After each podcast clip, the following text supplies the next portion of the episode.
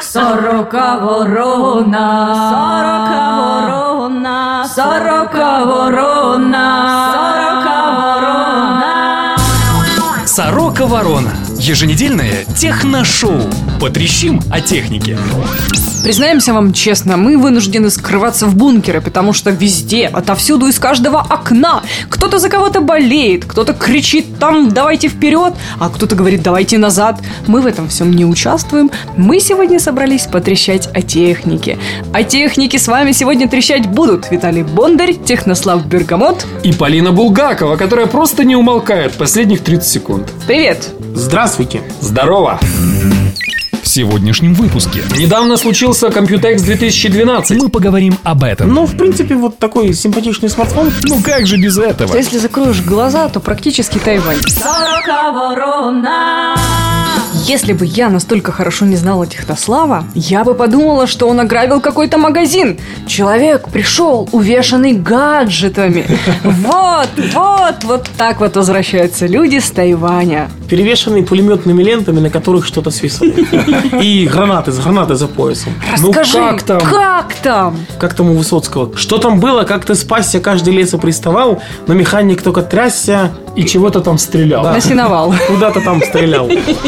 Недавно случился Computex 2012, и Технослав, наш засланный казачок в Тайване, был там, был и все нам сейчас расскажет. Computex это такая тайваньская выставка, которую можно было бы назвать местечковой, если бы не одно но. Есть несколько крупных тайваньских компаний, которые уже являются сильными игроками на глобальном рынке. Э, Если вы помните, то тайваньскими компаниями являются Asus, Acer, MSI, HTC нами любимая, да.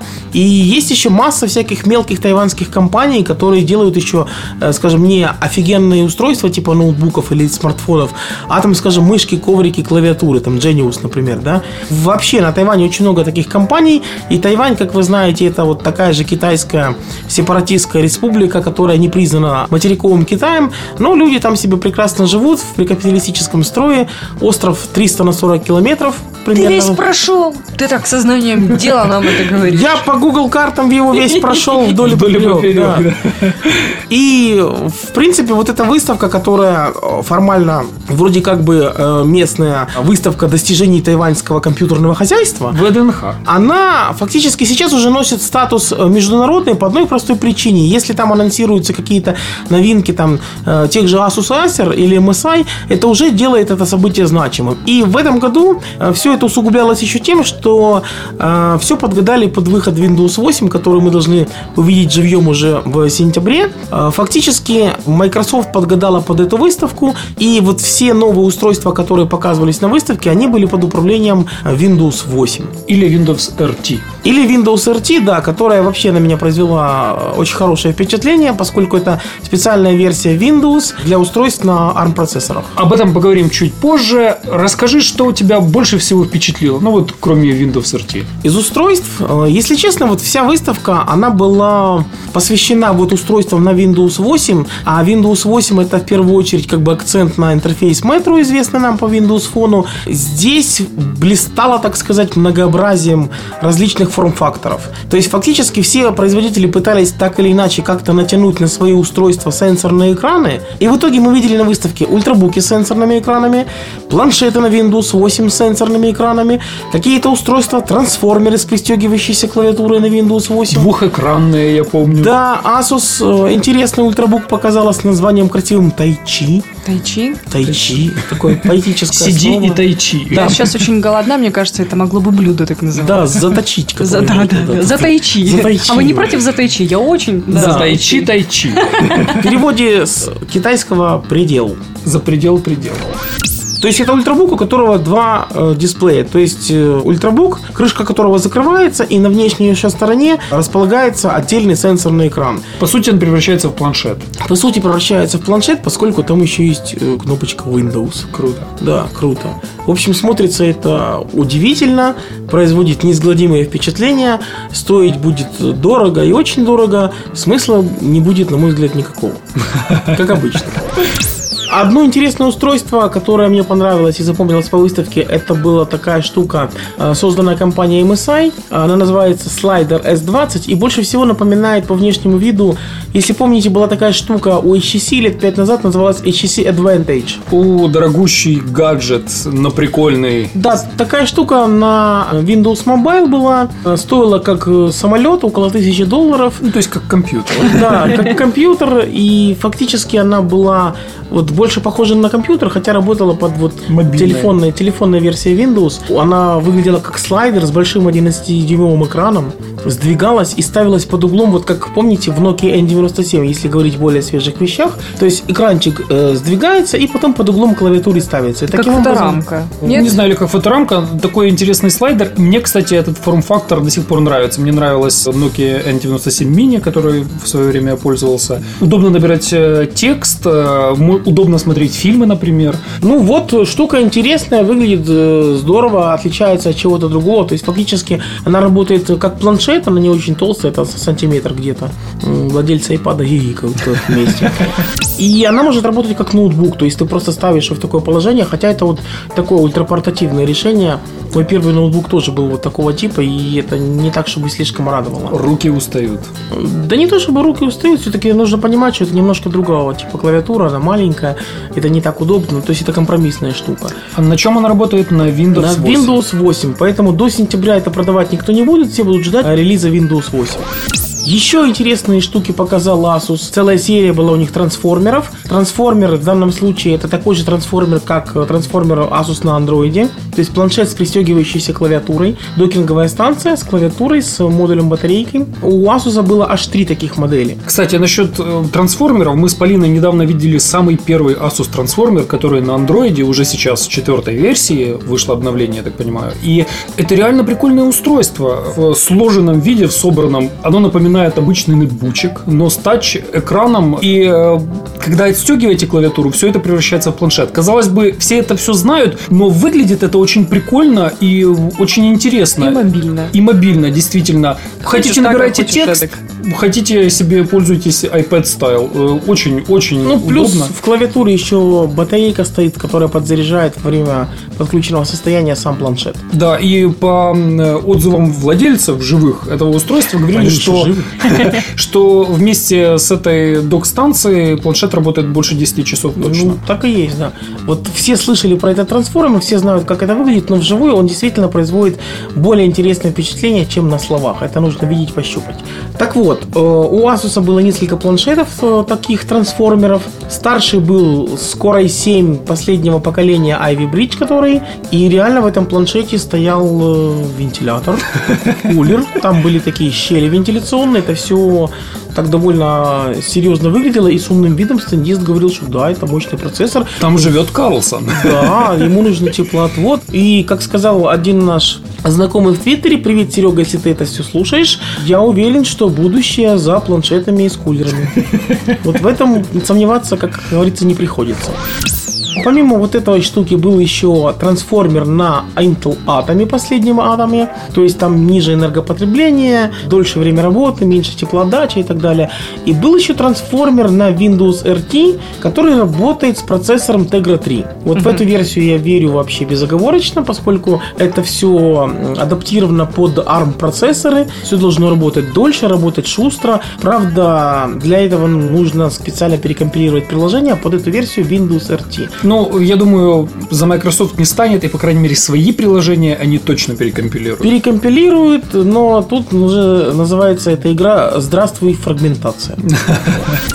Итак, Windows RT. Ты все рассказал? Или что-то там вот было интересное, о чем еще стоит поделиться? Ну, строго говоря, там особо смотреть еще нечего, потому что она, релиза ее нет, и мы это все должны в сентябре будем подробненько смотреть. Но сама идея, она правильная изначально. То есть то, что сделала Apple, научила э, мир делать планшеты. Apple просто донесла до всех одну простую мысль. Планшет это устройство, которое ближе к смартфону, чем к компьютеру. Поэтому там должна быть операционная система телефонная. И не должно быть кулера. Соответственно, это все железо должно быть на ARM процессорах, а софт операционки должен быть адаптирован под работу с этими процессорами. Тогда это будет работать быстро, будет работать долго и не будет требовать кулера. Опять же, это будет тоньше все выглядеть. И что, Windows единым? Ну, еще была масса всяких мелких производителей, типа все эти коврики для мыши, видеокарты, материнские платы. И все на андроиде. Э, Да, коврики на андроиде там со страшной силой. Еще особенность вот этих вот всех э, азиатских выставок, в Европе я такого как-то не видел, очень много бегающих нимфеток там. Вот, вот у каждого- у каждого стенда Мы видели фотографии. да, у каждого стенда вот производители ставили каких-то таких девочек наряженных. Няшно. Мне говорили, что это все-таки реальные фотомодели, но с виду им было вот такие лолитки 16-летние, которые там работали. Корчили рожи, ставили позы, делали губками чмоки-чмоки, там, в общем, там страшное. Дагфейс. Да, да, да, да, да. То есть вот сначала это прикольно, да, но когда ты ходишь э, от стенда к стенду, и там, ну, девочки, конечно, разные, костюмчики у них разные, но это реально начинает задолбывать. Вот. Тут гики съехались, они девочек понаставили. Ну что это Да такое? не Кому они нужны, эти девочки? Не, девочки всем были нужны, их все с удовольствием фотографировали, не с удовольствием позировали, я так понимаю, это часть их работы. Позировать, фотографироваться и так далее. О Вот. другой части работы мы молчим. Но сам факт, что вот оно у всех такое, а в одинаковом стиле, и поэтому вот, реально начинает надоедать. Если вернуться к устройствам, то я еще увидел на стенде Acer новый смартфон на четвертом андроиде, который называется Cloud Mobile. У него есть индекс S500. И, в принципе, вот если не брать этого неудачного названия Cloud Mobile, которое никто не станет запоминать, выговаривать, и оно вообще не пойдет, то интересная моделька получилась. Диагональ 4,3 дюйма, Android 4, разрешение HD 1280 на 720, двухъядерный процессор, то есть не четырехъядерный, поэтому цена может быть хорошая, гигабайт оперативной памяти, что очень приятно, 8-мегапиксельная камера. Ну, то есть, вот в целом такая штука симпатичная, произвела впечатление, скажем, приятного. Для меня Тайвань это что-то такое экзотическое. Вообще в голове просто не укладывается. Для меня Тайвань это надпись на ряде устройств, которыми я пользовался. Made in Тайвань? Да. Так? А что для тебя Тайвань уже после, после твоих поездок технослав? Ну, для меня Тайвань как? Во-первых, это мало чем отличающийся от Китая. То есть, по сути, язык китайский, еда китайская. Технологически там Тайпей, столица, в которой мы были, проигрывает Сеулу, который на меня произвел очень сильное впечатление. Слишком много вот этих вот трущоб, всего остального. Но, с другой стороны, высокотехнологичные всякие штуки. Мы пользовались 3G мобильным интернетом, он прекрасно работал в метро, он прекрасно работал в горах, куда мы забрались. То есть, вот реально горы, где-то там на холме стоит базовая станция километрах так в нескольких. У тебя реально 3G интернет, HSDPA+, фоточки в интернет убегают, все было отлично, можете убедиться, посмотреть Инстаграм, Твиттер, Фейсбучик, все работает. Плюс еще, что интересного запомнилось, вот этот небоскреб известный, тайпейский, Тайпей 101 он называется, в виде пагоды такой перевернуто сделан. Его обычно показывают, когда видео всякое на ютубе идет с новогодними роликами, в него заряжают туда офигенное количество фейерверков, и он лупит минут на 10 под каждый Новый год. И вот это огромное здание, там типа в 101 этаж, в нем на входе написано, что это здание, где нет зон для курения. То есть внутри курить нельзя нигде. Вообще, там, ни, ну, курилок тупо нет. Там магазины, всякие офисы, там еще что-то. Вот здание полностью без курения. Еще бы столько фейерверков держать там целый год. Не, ну это просто очень прогрессивно, как бы интересно, и это производит впечатление. Еще очень много рекламы HTC. Вот э, реклама One X, причем та же самая реклама, что висит у нас в Киеве, вот та же самая абсолютно. По-украински. Вот Да, вот прогрессивно. По-украински там только я видел рекламу Adidas с надписью Евро 2012 Poland Ukraine. Ну не по-украински, а по-английски. Нам придется запикать все про евро. Мы обещали не говорить про Так евро мы же не говорим, мы про 2012. Adidas говорим. Но, а, в общем, HTC рекламы очень много, только она побольше размером, там с пятиэтажные дома, эти все щиты. И реально очень много людей с э, HTC ходят. То есть очень много людей с наушниками этими Beats, Dr. Dre. Видно, что у людей в руках там Sensation XL. И я так понимаю, что у людей есть повод для гордости. То есть они пользуются телефоном, который является вполне себе прогрессивным аппаратом, разработан в их стране и как бы вот котируется на мировом рынке. То есть это реально повод для национальной гордости. И почему бы там, живя в Тайване, не пользоваться смартфонами HTC, которые реально хороши во всех смыслах. А я до сих пор горжусь. Я все детство смотрел львовский телевизор «Электрон», слушал приемник «Меридиан», и мне было хорошо. Сорока ворона. А вообще мы пользовались там все 3G интернетом, как я говорил. Я ходил с двумя Android смартфонами. Почему с двумя? Ну, потому что один был мой, другой был тестовый э, Optimus L7, о котором, я надеюсь, мы сегодня еще поговорим. И фактически я там как такой специалист стрельбы по-македонски ходил с двумя аппаратами и пользовался ими по очереди. Я вообще выбросил свою рабочую сим-карту, ну, в смысле, положил у бумажнику отдельный кармашечек и понял, что если я нахожусь на связи, я отвечаю на почту, на скайп, там все дела. Для меня был такой интересный эксперимент. Все, кто хотел меня найти, могли найти меня моментально. То есть я там в режиме реального времени везде в интернете отзывался. При этом все, кто мне звонил, а мне звонило несколько человек там по каким-то вопросам, я так понимал, что либо я им не очень сильно нужен, либо они мне не очень сильно нужны. И ничего не случится, если я им перезвоню через неделю, когда вернусь в Киев. В общем, для меня был интересный опыт. Мне так понравилось, что я думаю, что в роуминге, наверное, это единственно правильный способ, как поступать. Брать сим-карту местную с 3G и так пользоваться. Но при этом, вот при таком активном интернете, я там на всю катушку пользовался в обоих смартфонах Инстаграмом, Скайпом, Ай-яй-яй. двумя почтовыми ящиками. В общем, э, что Я там помню времена, чуть-чуть? когда Технослав придавал Инстаграм анафеме, и вот теперь туда А- же. обструкции. Обструкции. Я считаю, наступит конец света, когда э, наш слушатель Вебнот поставит Инстаграм в свой любимый HTC. И в итоге нагрузка, конечно, на смартфоны была высокая, и э, аккумулятор у меня высаживался уже где-то там к часу, к двум дня. Я просто клал смартфон в карман, вынимал из него сим-карту, брал второй, вставлял в него сим-карту и продолжал вечер. Да вы, батенька, буржуй. А мне сразу, знаешь, что э, захотелось сказать, как вот в этих крутецких боевиках. Главный герой не перезаряжает, он просто выбрасывает, Выбрасывает да, пистолет и пистолет. достает новое с новым там... э, Да-да-да, как-то примерно так это очень близко бы было. И единственное, что местами там, где была розеточка, я как-то там подключался, где-то в пресс-центре вот на выставке было, в ресторанах в нескольких была розеточка, где можно было что-то там подкочегарить, подшаманить. Вот, ребята, вы теперь знаете, что в Тайване есть розеточка, а у нас тут вот всего в двух километрах от нашей студии есть целая большая розетка. К слову, про розетку, про батарейки, про проводные устройства, которыми стали все устройства на андроиде. Как говорят, да, нельзя отбежать от розетки далеко, все равно она тебя настигнет. У нас сегодня в руках есть две батарейки, внешних батареи, внешних зарядных автономных устройства фирмы Дробак. Вообще это отдельный класс устройств, которые позволяют, э, ну фактически это аккумуляторы с возможностью подзарядки в полевых условиях э, каких-то устройств. В первую очередь, конечно, смартфонов, потому что они жрут больше всего и вытесняют плееры. По идее, можно там плееры заряжать, айпадики, например, заряжать некоторыми. Некоторые очень большой емкости аккумуляторы есть, которые могут ноутбучик Для ноутбука, подзаряжать, да. да.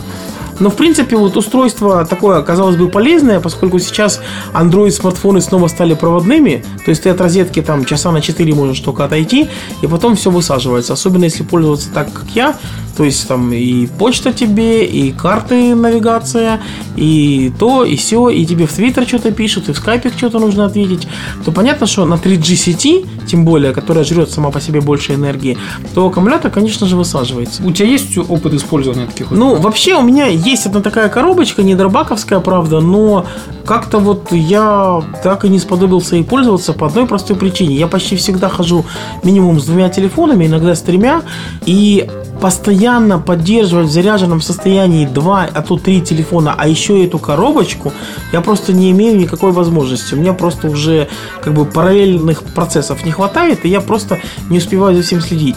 И фактически эту коробочку, которую мне подарили, я ей пользоваться пытался один раз. Это нужно специальный там мини-USB кабель с собой таскать, это нужно то, это все, а потом один день мне не нужно было ей пользоваться, а второй день нужно было, но она уже разрядилась сама произвольно. В итоге я так как-то вот и не сподобился регулярно пользоваться такими штуками. У нас на тесте есть э, два таких устройства. Это Power Rover. Сколько, Полина, он стоит в розетке? 774 гривны, если я не И ошибаюсь. это Power Bank for iPad iPhone, так и называется. Это чуть-чуть дешевле, 639 гривен. Дело не в том даже, сколько они стоят. Мы обязательно о них поговорим в следующем выпуске, потому что я собираюсь их вот за неделю плотненько потестировать. Будешь разряжать в ноль свой телефон заряжать, да. Э, Дело в том, что я уже пользовался подобным устройством намного меньше объемом. Он где-то вот э, тоже фирмы Дробак. Э, Объем аккумулятора аккумулятора, по-моему, 1300 мА. По сути, это как вот средненький такой аккумулятор смартфона. Так вот, это устройство, чем вот хорошо, сразу говорю, оно маленькое за счет того, что небольшой аккумулятор, объем и, соответственно, оно маленького размера. И оно позволяет подзарядить телефон в самый критичный момент. Вот знаете, когда надо кому-то позвонить, а у тебя хлоп, он выключается. Да, таким устройством вряд ли можно заряжать телефон, и, собственно, там объема аккумулятора сильно-то не хватит. Но поддержать в самый критичный момент, когда у вас там Google Maps открыты, например, да, GPS работает, или нужно срочно кому-то позвонить, выручит 100%. Уже проверено, в раза два я подзарядил телефон. Через неделю мы поговорим уже более предметно. После тестов И результатов вскрытий. Ворона. Главное, что это старший из смартфонов, вот тройка, да, LG Optimus L3, L5 и L7. L3 был у нас 40 Ворона Шоу, теперь на очереди LG Optimus L7. Вообще, э, из всей линейки L-Style, так называемого, э, L7 выглядит самым интересным. Это модель с диагональю 4,3 дюйма, с Android 4 и разрешением 800 на 480. Разрешение невысокое, но, по-моему, там IPS-матрица. Ну, матрица, да, хорошая, э, смотрится это все приятно. Стоит он 3000 гривен, что самое главное. Вот Android 4 3000 гривен, диагональ 4.3, это все интересно.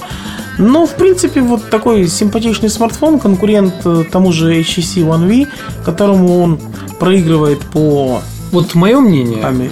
проигрывает он не только по камере, все-таки по материалам корпуса, и вообще, так сказать, такое слово неприятное, но правильно поняшность. Ну, да, не- неправильное, понятно. Не всем понятно, не всем правильное. Но в любом случае, по материалам корпуса, конечно, HTC он проигрывает. То есть HTC One V там металлическая такая штучечка, крышечка. А здесь, э, как я уже говорил, вся линейка L – это экономия на материалах. Он сделан так симпатично, немножко напоминает с торца верхнего, особенно на Праду новую, третью.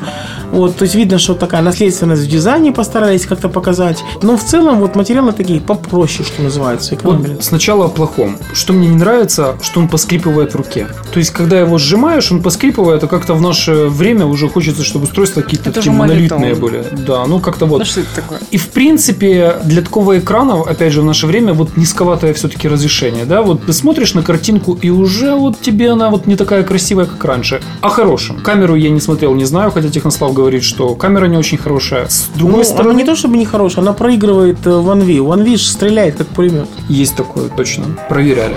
Дизайн все-таки вот издалека. Хорошо. Если, когда мы говорили про Праду, что вот, ну, как-то простовато для Прады, вот тут LG и вот не простовато. Хорошо. И крышечка эта ребристая мне нравится, вот такая. Вот. И издалека он хорошо выглядит. Это окантовка. То есть, с одной стороны, он и строгий, и в то же время стильный. Все неплохо. Общем, шустро по большому работает. счету, если не заморачиваться, то 3000 это вполне цена для такого аппарата. именно. Да. Хотя, когда я переключался между ноутом и L7 в Тайване, у меня постоянно такой дисбаланс. С одной стороны, я с ноутом на Android 2.3 переключаюсь на Android 4.0, и Android 4.0 выглядит интереснее, да.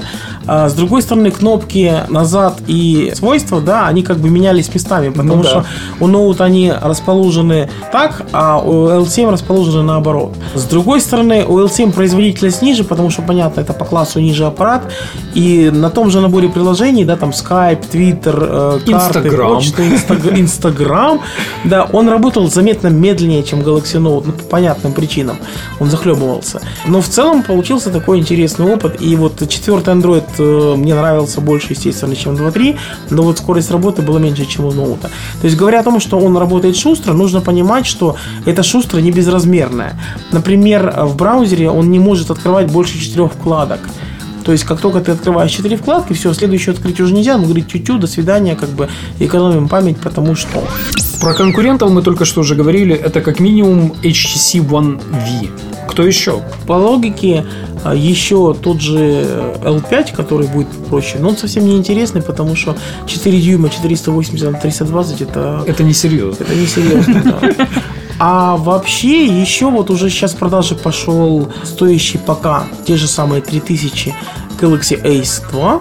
И вот он э, будет самым продаваемым телефоном, как всегда, в этом сегменте. с решением 800 на 480. Просто потому, что это сила маркетинга Samsung, знание марки выше, чем у HTC, дистрибьюция лучше, реклама опять на всех закидают, уже начинают, кстати, закидывать, у нас лично крутится. И Galaxy Ace 2 проигрывает чем? Тем, что там стоит Android 2.3, а не 4. Думаю, обновление будет, но, наверное, ближе как-то к осени. А у него зато двухъядерный процессор, хотя с пониженной частотой 800 МГц. Но вот, вот такой вот шустрячок. А есть еще Flight Turbo, который я все хочу посмотреть, в руках покрутить, но все мне не удается. И вот по всем параметрам он, по-моему, ну, разве что кроме Android 2.3, да, там ниже версия, он уделывает все эти смартфоны. Всех уделывает, но там, судя по всему, обновления до четверки не будет никогда. Я знаю такой сайт XDA Developers. Я думаю, там ребята все сделают. Ну, посмотрим. А я хочу признаться, вот 42-й выпуск, и практически в каждом из выпусков я говорила о том, что я вообще равнодушна к белым телефонам, и вообще я равнодушна к девочковым телефонам. У меня всегда были черные аппараты, они мне очень нравились. Но я дала слабину, купила Nokia Lumia цвета фуксии, так и знайте. Я думал, Полина так и скажет. А я хочу сказать, что мне все равно, я хочу новое платье. Мне сейчас такое впечатление, что мы сидим не в студии, вот записываем подкаст. А на пляже. Если бы на пляже, в сауне. Сафари. Ну, знаешь, тому, кто был на Тайване, сколько там, плюс 37 и влажность Нет, 90%. Нет, нет, нет, там все было точно так же, как в Киеве. Вот, Но э, приятнее. Парадокс, кстати. Не, не, ну почему приятнее? Там влажность была такая же практически, как у нас, температура, как у нас, но парадокс. Вот мы прилетаем из Киева в Москву, в Киеве плюс 23, в Москве плюс 11 и дождь. Я, причем нас выгоняют с трапа, мы так в шлепанцах под дождем идем в автобус, потом опять под дождем из автобуса идем на следующий самолет. Прилетаем на Тайвань, плюс 23, тепло как бы, ну, сухо, но влажность была только в последний день, когда мы улетали. Прилетаем в Москву, плюс 11, дождь. Знаете, у меня ощущение такое, что спасибо, что нет снега в июне, и спасибо, что нет на улицах медведей. На медведей мне, конечно, положить, но я не понимаю, почему через полмира ты прилетаешь э, и в Киеве, и на Тайване погода одинаково нормально теплая. Москва, которая в часе лета от Киева, плюс 11. Что у них там такое происходит, я не понимаю. Но реально это, это какая-то аномалия вот, погодная. самая Ну, у них там своя ситуация. Мораль сей басни такова, что если закроешь глаза, то практически Тайвань. Ну вот если так, не заморачиваться. В общем, на дворе лето. Отправляйтесь после прослушивания 40 ворона шоу на пляж. Выкупайтесь в море, отправляйтесь в отпуска. Вы этого заслуживаете. И до встречи с нами через неделю. С вами сегодня в ваших ушах были Полина Булгакова, Технослав Бергамот. И Виталий Бондарь. Прощаемся с вами, услышимся через неделю. Пока. Пока. Счастливо! Сорока ворона. Подписывайтесь на подкаст на сороковорона.ком, чтобы первым получить свежий выпуск. Сорока ворона. Авторы подкаста сердечно благодарят Сергея Сюрородецкого, Настасью Сергеевну Кузнецову, Романа Дайненко, Акаскив и Старика Хатабыча за неоценимую помощь в создании шоу. Особая благодарность Константину Можухову. Ответ на основной вопрос жизни, Вселенной и вообще. Это 42. 42? Да-да, я хорошенько подумала. 42. Было бы проще, если бы я знала сам вопрос. Ведь это и был вопрос. Основной вопрос. Вопрос обо всем. Это не вопрос. Только зная вопрос, вы поймете ответ. Назови основной вопрос. Не могу. Но другой может. Основной вопрос сможет решить компьютер, столь бесконечно сложный, что сама органическая жизнь станет его составной частью. Я создам этот компьютер и нареку его... Это оно? Оно. Сороковорона.ком